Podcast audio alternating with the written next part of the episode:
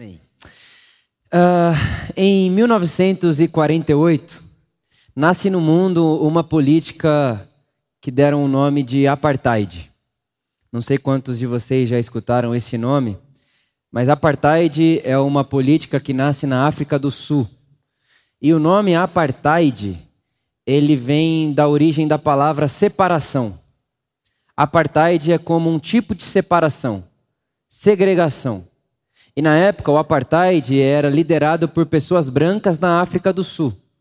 Então, eram pessoas brancas querendo, de alguma maneira, dividir, segregar e separar o país entre brancos e negros. E, obviamente, os negros não estariam no comando, os brancos estariam no comando. Isso se instala na África. E eles têm alguns objetivos, esses líderes do apartheid. O primeiro é empobrecer os pretos. Eles desejam que os pretos fiquem cada vez mais pobres. Porque quanto mais pobre, menos voz. Quanto mais pobre, menos escolha. Pobreza e não poder escolher é sinônimo. Uma pessoa pobre não pode escolher muita coisa. Ela simplesmente tem que sobreviver. Então, o primeiro objetivo deles é empobrecer os negros. O segundo é fazer com que os negros não tenham direito de voto. Então, por exemplo, só para você ter uma ideia, em 1948, a população branca era 10% da África do Sul. Os outros 90% eram negros, mas eles não tinham direito a voto. Olha que absurdo. E mais do que isso, além deles não terem direito a voto e uma política ser construída para que eles ficassem cada vez mais pobres, uma pessoa que fosse contra o apartheid se tornaria um preso político. E uma dessas pessoas que se tornou um preso político na África do Sul em época de apartheid foi Nelson Mandela. Provavelmente você já deve ter escutado falar esse nome. Nelson Mandela é um desses presidiários no sistema de política do apartheid. Ele vai contra e vai preso. E graças a Deus, 1994, o apartheid é desmantelado e a África do Sul começa a respirar uma espécie de democracia novamente. Nelson Mandela é solto e mais do que solto. No mesmo ano de 1994, agora o apartheid chegando ao seu fim, a seu final, ao seu desfecho, é, vai haver uma eleição presidencial. E Nelson Mandela não agora é mais um ex-presidiário mas se torna também o primeiro presidente negro da história da África do Sul. Logo na primeira eleição ali, democrata do, do país, né, do, da região da África do Sul, Nelson Mandela é eleito presidente. E olha só que coisa interessante, um ex-presidiário, agora presidente de um país, de uma nação. E quando a gente olha para uma situação dessa, a gente deve pensar: poxa, agora é a hora dos negros oprimirem os brancos. Ficaram quase 50 anos sendo oprimidos, sendo maioria. Agora é a hora dos negros, com um representante negro no poder, oprimirem os brancos. É a hora da vingança, é a hora da justiça. E muita gente, sem dúvida nenhuma, esperou isso de Nelson Mandela. Mas uma das primeiras petições, um dos primeiros pedidos de Mandela em seu cargo eleitoral, ali agora como presidente, foi convidar o branco que cuidava da prisão dele. O carcereiro que cuidava da prisão da cela de Mandela recebeu uma carta de honra, sendo convidado a participar da cerimônia de posse. Aquilo ali já diz uma coisa muito alto para todo mundo. Ele não está afim de pagar na mesma moeda. E mais do que isso, uma das suas primeiras políticas é estabelecer um comitê chamado Comitê de Verdade e Reconciliação. Olha que coisa interessante. Ele poderia usar daquele cargo, ele poderia usar daquela cadeira para agora se vingar e estabelecer uma certa aspas justiça. Mas não é isso que ele faz. A primeira coisa que ele faz é chamar, convidar como um convidado de honra o cara que cuidava da sua cela, enquanto ele era um preso político. E agora ele abre, dentro da política da África, um comitê de verdade e reconciliação. E ele coloca para liderar esse comitê de verdade e reconciliação ninguém mais, ninguém menos que Desmond Tutu. Desmond Tutu, um dos meus autores favoritos, infelizmente morreu há pouco tempo atrás. Mas Desmond Tutu, esse bispo cristão, seguidor de Jesus, anglicano, esse cara vai liderar esse comitê chamado Verdade e Reconciliação. E é dessa cadeira de liderança do Comitê de Verdade e Reconciliação que o Desmond Tutu cita a sua frase, e uma das frases, sem dúvidas nenhuma, mais célebres da história da humanidade. É dessa cadeira que Desmond Tutu grita para o mundo: sem perdão não há futuro. Sem perdão não há futuro. Sem perdão não há futuro, porque sem perdão tudo que teremos é repetição de passado. Sem perdão não há futuro. Pergunto a você: se não houver um perdão em relação ao que está acontecendo agora lá na Rússia, na Ucrânia, daqui 50 anos nós vamos ouvir as mesmas notícias, só que agora a Ucrânia que se preparou para se vingar da Rússia, mas a guerra continua lá. Porque sem perdão não há futuro, só repetição de passado. O perdão é o poder que quebra o ciclo da maldade.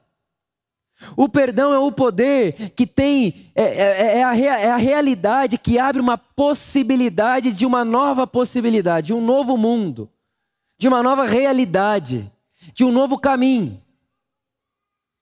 Enquanto falo isso para você, me lembro do salmista no capítulo 85, versículo 10 do livro de Salmos. O salmista diz que chegará o dia em que a justiça e a paz se beijarão. Justiça beija a paz e não a vingança. Não é justiça beijando a vingança, mas justiça beijando a paz. Porque a justiça de verdade não produz vingança, mas paz. Justiça não é retaliação. Justiça é possibilidade de paz, de reconciliação. E é interessante que o nome do comitê não é só comitê de reconciliação, mas comitê de verdade e reconciliação, porque praticar justiça e reconciliação não é pôr a injustiça para debaixo do tapete, como se nunca tivesse acontecido. Não é pensar e olhar para a história e falar, não, não foi nada, finge que nada aconteceu. Não, não é isso. Aconteceu sim. Havia injustiça ali, sim. Aquilo machucou pessoas, sim. Aquilo feriu a Deus, sim. Mas a nossa reação não é a vingança e a retaliação, mas é uma justiça que o Desmond Tutu vai chamar de justiça restaurativa. É uma justiça que abre possibilidades de redenção. É uma justiça que abre possibilidade de vida. E tudo isso, perdão, reconciliação, é o único motivo de nós estarmos aqui.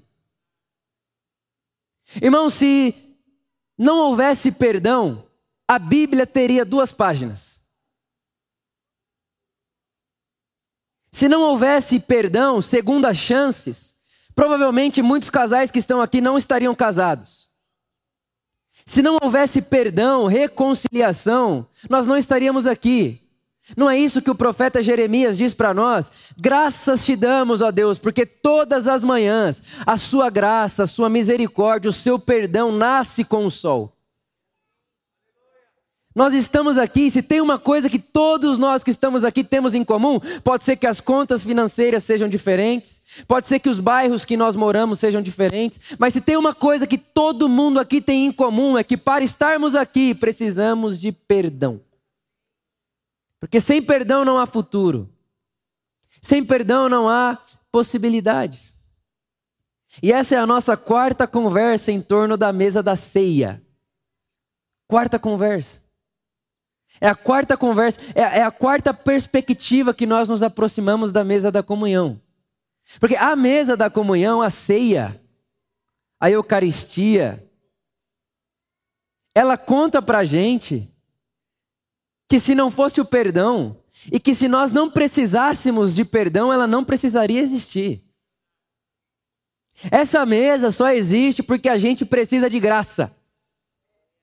Essa mesa só existe porque a gente precisa de segunda chance. Essa mesa só existe porque a gente precisa de recomeço. Essa mesa só existe porque a gente precisa de novas possibilidades. Essa mesa só existe porque se nós tivéssemos uma chance só, o texto bíblico teria duas páginas. Então a mesa de Jesus nos conta a respeito do perdão. Perdão, perdoar, reconciliar. E Jesus ensinando sobre perdão, no capítulo 18 de Mateus, eu quero ler para você, mas antes de ler o texto, eu quero te pôr dentro do contexto. Jesus começa a falar a respeito de perdoar o outro e da importância de perdoar o outro. E Jesus é muito prático. Jesus diz assim: Olha, se alguém te feriu, chame essa pessoa, conversa com ela sós. Se ela não te ouvir, chama uma testemunha para ir com você. Se ela não te ouvir, vá à igreja. Peça ajuda da igreja. Olha Jesus dizendo: não desista da reconciliação. Não desista do perdão. Vá atrás do perdão. E aí os discípulos estão ouvindo isso daí. Aí olha só o que acontece. Pedro, ouvindo Jesus falar isso daí, se aproxima de Jesus e pergunta: Senhor, quantas vezes deverei perdoar a meu irmão quando ele pecar contra mim? Até sete vezes? Irmãos, de verdade, Pedro está sendo até generoso, sim ou não? Poxa, Jesus, tá bom, então se eu perdoar sete vezes, tá bom? Pô, sete vezes, imagina você perdoar a pessoa sete vezes no mesmo dia. Hã? Pedro parece estar sendo generoso. Aí Jesus responde assim para ele: Olha, Pedro, o que eu tenho a dizer a você é o seguinte: não sete, mas setenta vezes sete. O que Jesus está fazendo? Pedro não é matemático. Não é para você contar quantas vezes você está perdoando o outro. Não é para você falar, perdoei uma, perdoei duas, perdoei 70 vezes 7 chega. Não. O que Jesus está falando é: não há limites para o perdão. O que, Pedro tá, o que Jesus está dizendo a Pedro é: Pedro, não limite, não coloque final no seu perdão. Porque a fonte do seu perdão para com as pessoas nunca seca. Porque a fonte que flui a provisão para que eu perdoe você e você me perdoe é a cruz de Jesus. E essa fonte não seca. Esse amor não acaba, essa graça não se finda, o sol vai nascer amanhã. E eu tenho certeza que, da mesma forma que o sol nasce amanhã, a graça, a misericórdia, o amor, o perdão, a bondade, a gentileza de Deus nasce junto com o sol. Não há fim, não há final para esse perdão. Pedro, não conte, não contabilize, perdoe radicalmente. É uma loucura o que Jesus está ensinando, parece ser impossível, parece até ser inocente demais. Parece que dá vontade de chegar em Jesus e falar: Jesus, isso aí funciona no seu mundo, no nosso não. E Jesus continua, olha o que ele diz. Por isso, o reino dos céus é como um rei que desejava acertar contas com seus servos. Quando começou o acerto, foi trazido à sua presença um que lhe devia uma enorme quantidade de prata. Como não tinha condições de pagar, o Senhor ordenou que ele, sua mulher, seus filhos e tudo o que ele possuía fossem vendidos para pagar a dívida. Olha só, irmãos, esse cara tem uma dívida, e essa dívida é tão grande, tão grande, tão grande, que para ele pagar a dívida dele, ele tem que vender a esposa, os filhos e a si mesmo. Ou seja, acabou o futuro desse cara. Não há futuro. Não há vida mais. A partir do momento que para pagar uma dívida, você tem que vender a si, vender sua esposa e vender seus filhos, acabou o futuro. Não há mais esperança. Não há mais possibilidade. Acabou, a vida acabou. Eu não sou mais de mim mesmo, minha esposa já não é mais minha, eu não sou mais dela. Nós todos, eu, minha esposa, meus filhos, minhas posses, tudo é dele agora. Ou seja, não há mais vida, acabou a vida. Só que quando ele vai ser cobrado, ele diz o seguinte: Como não tinha condições de pagar, o Senhor ordenou que ele vendesse então seus filhos, sua mulher e tudo que possuía. E então o servo prostrou-se diante dele e lhe implorou: Tenha paciência comigo, e eu te pagarei tudo. O Senhor daquele servo teve compaixão dele, cancelou a dívida e o deixou ir. Irmãos, o que está acontecendo aqui é que tem um cara sem futuro. Tem um cara que a dívida dele é tão absurda que para pagar a dívida ele tem que vender a si, a esposa e os filhos. Acabou o futuro desse cara. Só que a dívida dele é com um senhor compassivo, cheio de compaixão. E esse senhor olha para ele e diz: Cara, é o seguinte, tá perdoado. Volte a viver. Você está livre. Vai para a vida. Tem futuro para você. Tem esperança para você. Vai viver. É praticamente uma ressurreição. Esse cara que estava morto agora pode viver. Esse cara que já não ia ter mais para onde ir, agora tem para onde ir, e mais do que ter para onde ir, ele já não tem mais a dívida, aquele peso que estava sobre ele já não existe mais. Ele não só sai, ah, vai lá e depois você vê como é que paga. Não, ele sai de lá sem ter que ver como vai pagar. Perdoado, com esperança, com possibilidade de futuro. Aí olha o que acontece. Esse servo que acabou de ser perdoado, ele sai e encontra um conservo, um servo dele que lhe devia 100 denários. Aí ele agarra o cara, sufoca o cara e diz: Vai me pagar. O cara acabou de ser perdoado de uma dívida que custaria a vida dele, da esposa e dos filhos. E ele sai dali e vai direto num cara que está devendo ele. E começa a sufocar o cara. Inclusive, o texto aqui está dizendo que ele utiliza de violência. Ele violenta o cara. Então o conservo faz a mesma coisa que ele fez. Ele se ajoelha e implora: tenha paciência comigo e eu pagarei a você. Mas ele não quis. Antes, saiu e mandou lançá-lo na prisão até que pagasse a dívida. Quando os outros servos, companheiros dele, viram o que havia acontecido, ficaram muito tristes e foram contar ao Senhor. Então o Senhor chamou o servo e disse: Servo mau, muito mal, cancelei toda a sua dívida. Você não devia ter tido misericórdia do seu conservo da mesma forma como eu tive com você? Irado, o seu senhor o entregou aos torturadores até que pagasse o que devia. Irmãos, o que está acontecendo aqui é que tem alguém que é perdoado se negando a perdoar. E como eu disse a você, sem perdão não há futuro, apenas repetição de passado. E é muito interessante que quando ele não perdoa a dívida do seu conservo, o conservo vai para a prisão. Porque quando você e eu não perdoamos alguém, a gente aprisiona aquela pessoa. Aquela pessoa fica presa na nossa falta de perdão, na nossa falta de misericórdia. E aí, o servo, quando vai diante de Deus, do rei, que Jesus está fazendo aqui, uma ilustração do próprio Deus, ele olha para ele e diz: Por que você foi mal? Por que, que você fez isso? Você não deveria ter recebido essa misericórdia, essa graça que eu dei a você e compartilhado com o outro? Agora, já que você não faz isso, fez isso, você vai ser torturado. E aí a gente pensa, como assim? Vai ser torturado? O que é esse torturador? É o diabo? É os demônios? Não, nada de diabo. Nada, nada de demônio. A pessoa que não perdoa, o torturador dela é a culpa. O torturador de alguém que se nega a perdoar é o desejo de vingança.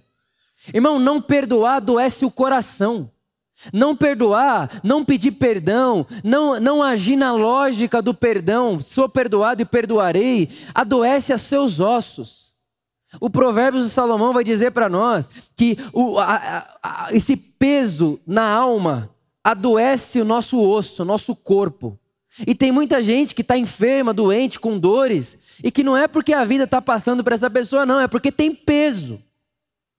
É porque está sendo torturado, torturada com uma falta de perdão, com um desejo de retaliação, de vingança. E não só essa pessoa fica pesada e fica torturada, mas ela deixa o outro que precisa do perdão dela preso também. Fica preso todo mundo. Porque sem perdão não há futuro, apenas repetição do passado. E aí as pessoas começam a conviver com a vida pensando: não, vai acontecer de novo, vai acontecer de novo. Se eu me abrir, acontece de novo. Se eu perdoar, acontece de novo. E entra num ciclo de doença e de tortura, de peso e de coração entristecido. Sem perdão, não há futuro. E me parece que andar com Jesus, fazer parte da comunidade de Jesus, é ser o povo do perdão.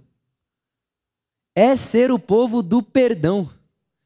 Olha só, Jesus chama seu povo, seus discípulos, e vai ensinar seu povo a orar. Quando Jesus ensina o povo dele a orar, o que ele diz? Quando forem orarem, orem assim: Pai, perdoa as nossas ofensas assim como nós perdoamos aquele que nos ofendeu. Pai, perdoa-nos, assim como nós perdoamos o outro. Olha a oração que Jesus nos ensina. O caminho de Jesus é um caminho de perdão. Seguir Jesus é estar engajado intencionalmente em perdoar, dar perdão, abrir espaço para reconciliação. Na hora do sofrimento, os seguidores de Jesus são aconselhados a olhar para a cena da cruz. Porque não há no mundo uma cena mais injusta, não há no mundo uma cena mais maldosa do que a cena da cruz. Ali na cruz está pendurado Deus esvaziado em forma humana, o próprio amor, a própria graça encarnou. É isso que João diz em João capítulo 1, que a graça e a verdade tomaram carne. E nós, o nosso sistema, a nossa organização de mundo crucifica esse Deus. Então não há nada mais injusto que a cena da cruz. Não há um sofrimento mais profundo que a cena da cruz. E quando nós olhamos para a cruz, e o nosso Jesus, o nosso mestre, e basta ao discípulo ser como mestre, o nosso, o nosso mestre na cruz, ele não está lá falando, pai, por que está vendo isso comigo? Pai, por que isso não acaba? Não, ele está lá dizendo, pai, perdoa eles, porque eles não sabem o que fazem. Então, na oração, nós oramos, Pai, perdoa-nos como nós perdoamos os outros. No sofrimento, o exemplo de Jesus é: Pai, perdoa aqueles que me fazem sofrer, porque eles não sabem o que estão fazendo. E sabe, irmão, se nós formos muito sinceros, nós vamos ter que concordar que eu e você, nós também somos o motivo dessa oração de alguém. Tem alguém no mundo hoje orando, Pai, perdoa o Vitor, porque ele não sabe o quanto ele me machuca. E às vezes eu nem sei. Às vezes eu nem estou fazendo por mal, mas pode ser que alguém nesse exato momento esteja orando, Pai, perdoa ele, ele não sabe o que faz. Porque ser ser humano, irmão, é conviver com essa condição frágil, vulnerável. Somos seres frágeis. Sem querer, a gente machuca um outro. Não é preciso ser maldoso para machucar alguém. Então, no sofrimento, na injustiça, o caminho de Jesus diz para mim e para você: Pai, perdoa ele, ele não sabe o que está fazendo.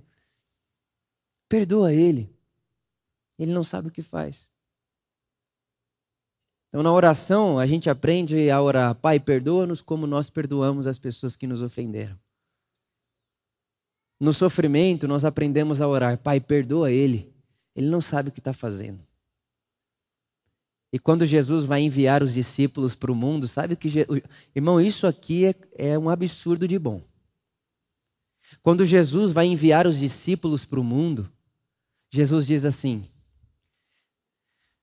eu dou a vocês a autoridade para perdoarem pecados. Olha que coisa sensacional. Jesus está dizendo: vocês, igreja, vocês, o povo que se reúne em volta de mim, vocês, as pessoas que olham para mim e querem ser como eu, meus discípulos. O que é o discípulo? É aquele que quer ser como mestre. Vocês que me têm como modelo, eu dou a vocês autoridade para perdoar pecados. Agora, é claro, Não é que se você não perdoa a pessoa, a pessoa não é perdoada por Deus. Não é isso. Essa, essa ordem de Jesus, essa dádiva que Jesus nos deu, é, tem uma, uma, é uma ordem social. É para nós aqui, ó.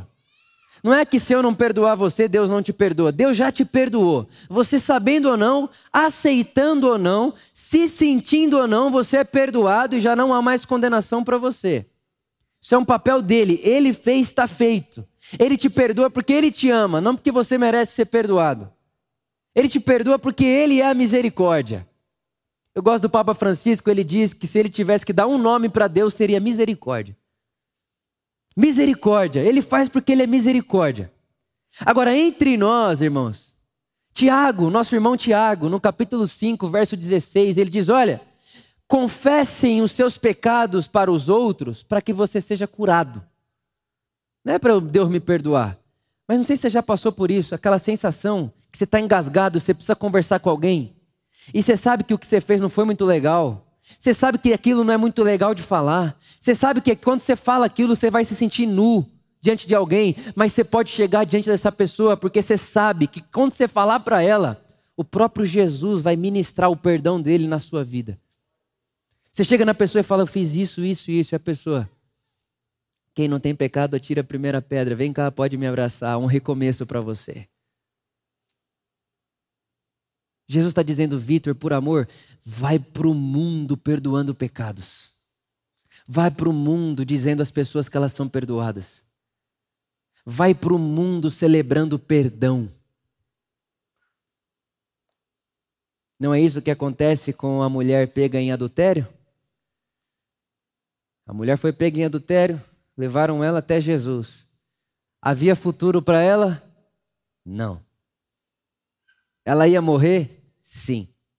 Apedrejada. E aí você sabe da história? Jesus olha para o povo e diz: Quem não tem pecado pode atirar a primeira pedra. E todo mundo começa a ir embora, fica Jesus e a mulher. E quando está ali só Jesus e a mulher, Jesus olha para ela e diz: Mulher, alguém te condena? Ela diz: Não. E Jesus diz: Nem eu. Há futuro para você. Vai e não peques mais nova possibilidade, uma nova oportunidade, uma segunda chance. Eu gosto muito de um autor que se chama Miroslav Volf. Ele diz que nós cristãos, nós acreditamos que Jesus nos salva. Sim ou não? Jesus é seu salvador? Mas ele diz que nós temos dificuldade de acreditar nas ideias de Jesus. Tipo, pô, Jesus me salva, mas vim com esse papo de que eu tenho que perdoar desse tanto. Isso aí é só na terra do além. Isso aí é só na terra da imaginação. Isso não existe. Perdoar 70 vezes, perdoar infinito. Eu vou ser o bobão que vai ficar tomando tapa. Repara, a gente acredita que Jesus é o Salvador, mas a gente não acredita no que ele ensina. Ame seu inimigo. Jesus, como assim amar meu inimigo? É um perigo amar inimigo. Como que eu faço para amar inimigo? Ame seu inimigo. Porque só assim você ajuntará brasas sobre a sua cabeça. E ajuntar brasas sobre a cabeça não é queimar a pessoa, não. É juntar um pensamento, um turbilhão de pensamento na cabeça dela que vai gerar nela um arrependimento. Porque a ideia não é que você ame o inimigo para que ele morra seu inimigo. A ideia é que você ame o inimigo até que o inimigo se torne seu amigo. Foi isso que Jesus fez comigo e com você. O que o Paulo vai dizer é que ele nos amou enquanto éramos seus inimigos. E hoje, aqui à noite, nós acabamos de cantar: Um amigo encontrei. Mas não há espaço para recomeço, reconciliação sem perdão. Sem perdão, tudo fica enrijecido. Sem perdão, nada é flexível. Mas para isso nós precisamos de uma imaginação. A gente precisa ter coragem de imaginar que isso é possível. A gente precisa ter coragem para imaginar que isso é real. Esse é um novo mundo. Até a época contemporânea de Jesus, o símbolo do sucesso era a espada do lado do exército vencedor. Esse era o sucesso. Então, para o mundo na época, sucesso é a espada acompanhada do exército que venceu. Jesus substitui o símbolo do sucesso. O símbolo do sucesso dos seguidores de Jesus é a cruz. E a cruz não é força, é fraqueza. A cruz é morte. A cruz é doação. A cruz é quem pode matar escolhendo morrer. A cruz é o rei do universo servindo a humanidade que o mata. A cruz é um lugar de doação. A cruz é um lugar do esvaziar do eu. A espada, eu estou cheio de mim, sou o vencedor. Na cruz, a pergunta é como eu posso me doar. O sucesso do povo da cruz é como eu posso me doar, como eu posso servir, como eu posso ser útil, não como eu posso ser abençoado. A gente precisa imaginar isso aí. A gente precisa dar asas à nossa imaginação para imaginar que esse mundo é possível à nossa volta. E é claro, faço um parênteses. Inclusive um parênteses muito importante. Eu não estou dizendo a você, por exemplo, que vive num relacionamento abusivo, que você deve perdoar e perdoar e perdoar e permanecer debaixo desse abuso.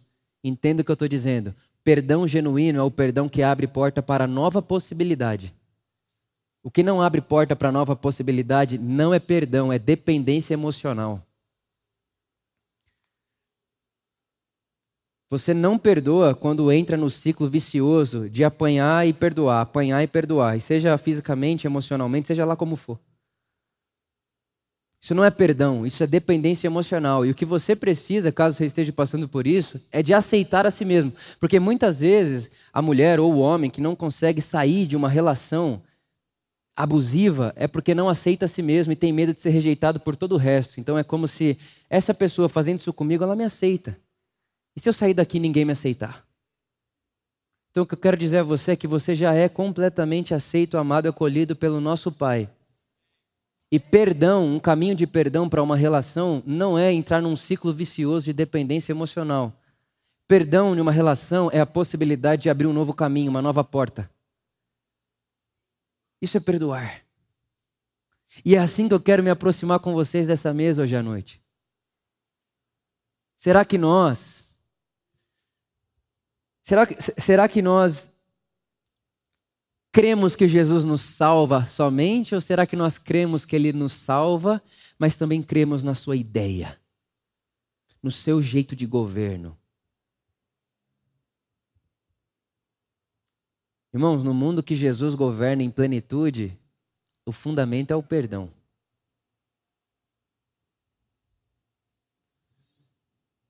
E se o nosso evangelho, se é Jesus que a gente segue, não faz relação, não combina com Jesus da cruz, que perdoa bandido, no último segundo de vida, a gente precisa rever o nosso evangelho, não o dele, porque o dele é um Deus crucificado, nu, perdoando um bandido que foi crucificado ao seu lado, dizendo: Hoje mesmo estarás comigo no paraíso. Perdão incondicional. Perdão radical.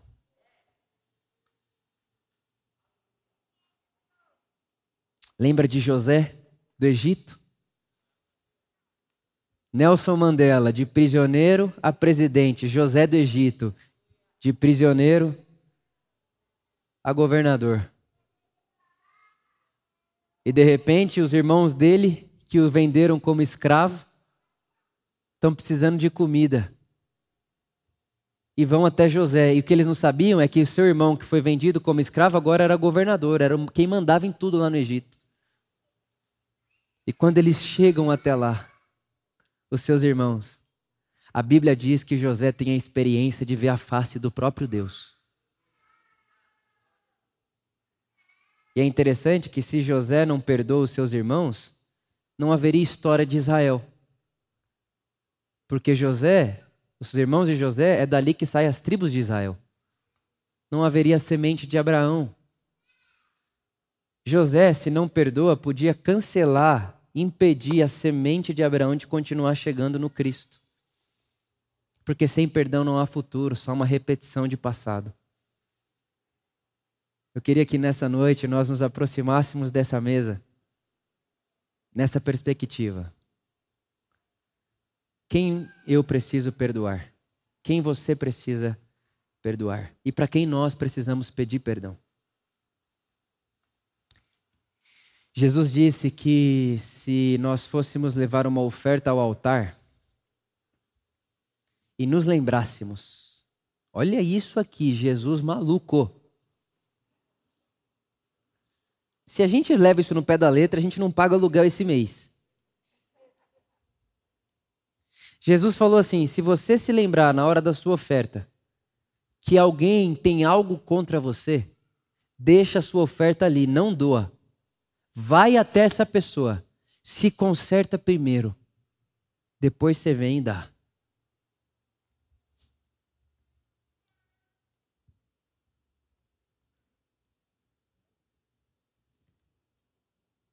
1 Coríntios, no capítulo 15, o apóstolo Paulo diz à igreja de Coríntios: Pessoal, vocês não estão discernindo o corpo na hora da ceia.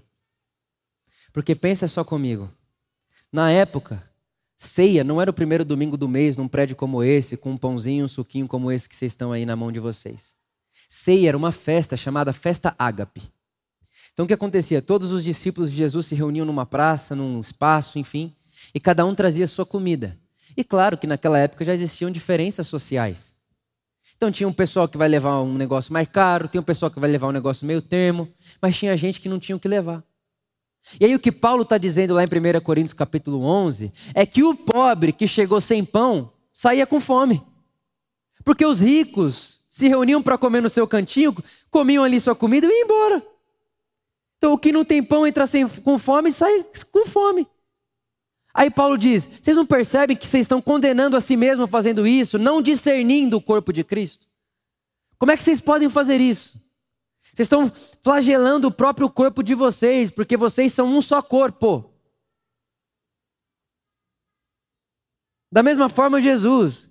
Como é que você vai trazer uma oferta sabendo que tem alguém que é parte do seu corpo, é parte de você, que tem algo contra você? Vá lá, se acerta com ele, depois você volta. Não perca consciência de corpo. Não, pensa, não perca consciência de ser humanidade, de família humana. Não acredite numa espiritualidade que te põe diante de Deus sem te pôr diante do próximo.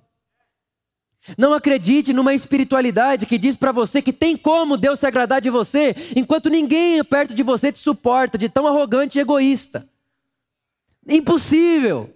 Só há um jeito de amar a Deus. Só há um jeito de servir a Deus. Só há um jeito de adorar a Deus: servindo o outro, amando o outro, acolhendo o outro, abraçando o outro, servindo o outro. Deus escolheu morar no outro. Quer amar a Deus, quer servir a Deus, quer dar ofertas a Deus, quer ceiar na mesa de Jesus. Chame o outro e Jesus estará entre vocês, porque dois ou mais estiverem reunidos em meu nome, ali eu estarei. Por isso que não há quem no mundo possa dizer eu sou a igreja. Não há singular indivíduo na igreja de Jesus. Nós somos a igreja. Eu não sou igreja sozinho. Você não pode ser igreja sozinho, porque não há indivíduo. O conceito de indivíduo é novo no mundo. Inclusive no texto hebraico não existe indivíduo. É nação de Israel, povo de Deus. E é isso que nós somos. Uma nação de Deus, um povo de Deus, seguidores de Jesus. E diria que somos o povo do perdão. Queria que você se colocasse de pé no seu lugar.